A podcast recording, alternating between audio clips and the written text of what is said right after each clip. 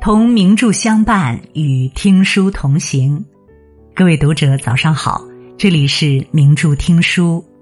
今天和大家分享的文章是《瓦尔登湖》。一个人的强大，从独来独往开始。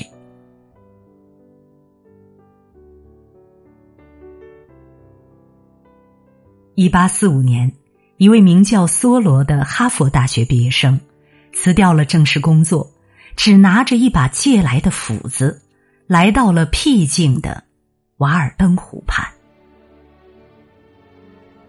在离群所居的日子里，他亲手修整木屋，耕种土地，过着朴素而简单的生活。但梭罗的思想却在林间湖畔的寂静中自由飞翔，最终凝结成一部经典《瓦尔登湖》。一百七十多年后，这本书被清华大学选为开学礼物，送给入学的所有新生。校长邱勇认为，这本书的创作过程体现了宁静带来的巨大力量。世事纷扰，几多艰辛，每一个正在红尘中挣扎的成年人，都需要一片属于自己的瓦尔登湖，安置心灵。独处是成年人最温暖的疗愈。去瓦尔登湖之前，梭罗正经历着一生中最艰难的时刻。他辞职专心写作，日日奋笔疾书，却无法得到编辑的肯定。他顶着风吹日晒在小镇上辛苦测绘，居民却不认可他的功绩，不同意给他公职。他深爱一个少女，向她热情倾诉爱意。少女却冷漠拒绝，另嫁他人。他与兄长多年相伴，感情深厚，可兄长却因意外得了破伤风，短短十天就撒手人寰。沉浸在悲伤中的梭罗闭门不出，长达三个月之久。直到在朋友的鼓励下，梭罗才重新找到目标，计划去瓦尔登湖畔。做一场关于人和自然的实验。两年过去了，梭罗如愿取得了丰富的成就，更疗愈了他原本苦痛焦灼的内心。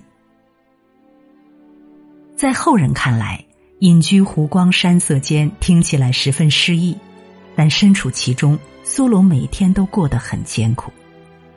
他住的破旧小木屋，墙壁缝隙丛生。为了抵抗冬日严寒，他只能学着抹灰浆造壁炉。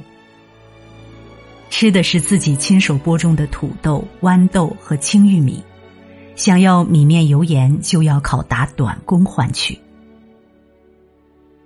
物质条件的确简陋，但好处是没有多余的事物需要牵挂，没有旁人的眼光需要顾忌。广阔空间中，梭罗是唯一的主人。可以随心所欲安排自己的生活，他每年只要工作六个星期，就能满足基本的饮食穿衣所需。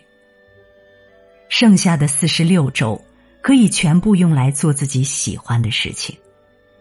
春天听鸟儿婉转鸣唱，夏夜在湖上泛舟吹笛，秋日林间狩猎，冬季凿冰捕鱼。闲适的日子如一汪清泉，潜移默化的抚慰了梭罗的伤痛。他逐渐意识到，即使得不到公职，依然能以另一种方式活得惬意。即使写稿的过程苦痛，可思考本身就已经令人享受和愉悦。失去的已经失去，可未来总会有新的喜悦。苏罗发自真心的说：“只要把四季当作朋友，我相信没有任何事情能让生活成为我的负担。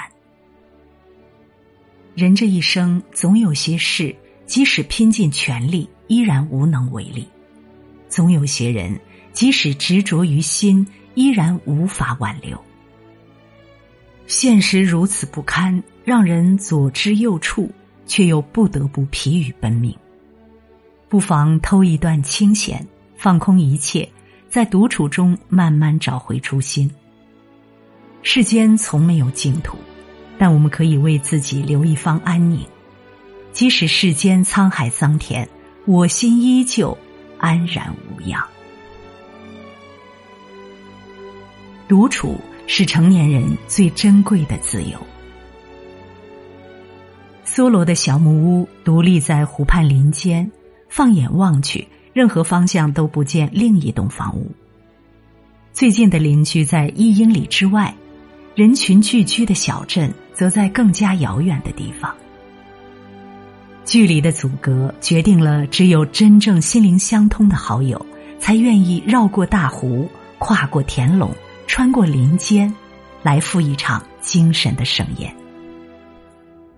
而大多数人都不会为了鸡毛蒜皮的琐事来进行一次无关紧要的社交。苏洛说：“不管两个人的腿如何努力，也无法让两种不同的心境靠近。所以他从不惧怕孤独，而宁愿把大段大段的时间投入到自己真正的兴趣所在。”比如在松林间观察彩虹美丽的拱角，比如在微风倾听旷野的钟声，或者与那些偶然来访的知己来一场痛快淋漓的谈古论今，不需筹备宴席，不必考虑礼仪，然后在独处的时光中，让这些智慧的种子生根发芽。哲学家帕斯卡尔说：“几乎我们所有的痛苦。”都是来自我们不善于在房间里独处，因为害怕被遗弃，所以匆匆忙忙加入到身边某一个或者某几个小圈子里；因为害怕被孤立，所以宁可委屈自己，也要去迎合圈子里的主流意见。在这个分工越来越细致的社会里，人人都如紧密咬合的齿轮一般疯狂旋转。上班时世故圆滑，在老板、同事、客户间维持最和谐的关系；下班后八面玲珑，在亲戚朋友间表达最亲切的祝福。可虚假的热闹掩盖不住话不投机的心酸和强颜欢笑的疲惫。低质量的社交其实是对生命最残忍的消耗。人生已经如此辛苦。千万别被复杂的身份压到不堪重负，不如狠下心来偷得半日闲散，享受独处的清欢。不打扰别人，也不被别人打扰，在某一个时刻完完全全做回自己，就是现代成年人最奢侈的自由。独处是成年人最顶级的能力。梭罗的瓦尔登湖之行，并不是为了避世，而是为了做一场目的明确的超验主义实验。他仔细观察湖畔植物的生长以及动物的踪迹，写下言辞流利的美文，成为文学史上的经典。他身体力行着一种自在而空灵的生活方式，为无数后人向往，成为诗和远方的象征。他拜访附近的农民，了解到他们为获取财产而不懈努力，却又被财产束缚，得出一个惊心动魄的经济学理论：那些欲望太多，因此也牵绊太多的人，已经沦为手中工具的工具。他研究周围人与人的相处，深刻认识到奴隶制度的残忍，发展出自己的废奴主张。这个理念。深深影响了甘地、托尔斯泰、马丁·路德·金，并最终推动了人类社会的进步。在无人注意、无人督促的日子里，梭罗从不曾懈怠。每一次劳作和散步，都是对人与自然和谐相处的积极探索；每一次观察和交谈，都是对科学、哲学和经济学的深入思考。数百个日夜的心血凝成的这部经典之作《瓦尔登湖》，将梭罗的成就推向更高的层次。叔本华说：“一个人越不需要跟人们打交道，那么他的处境就越好。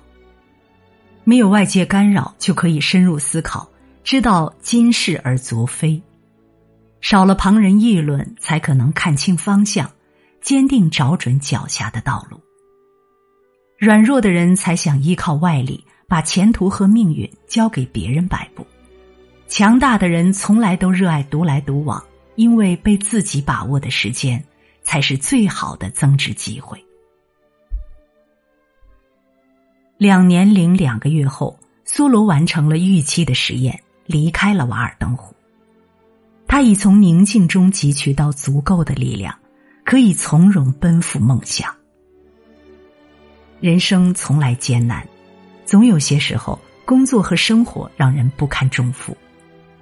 从现在开始，你可以挤出一点时间和自己独处，在独来独往中感受一个人的浮世清欢，在安静专注时，感受心灵的自由成长。如果你喜欢今天的文章，别忘了在文末点一个再看。也欢迎您留言转发，名著听书的朋友们，明天同一时间我们不见不散。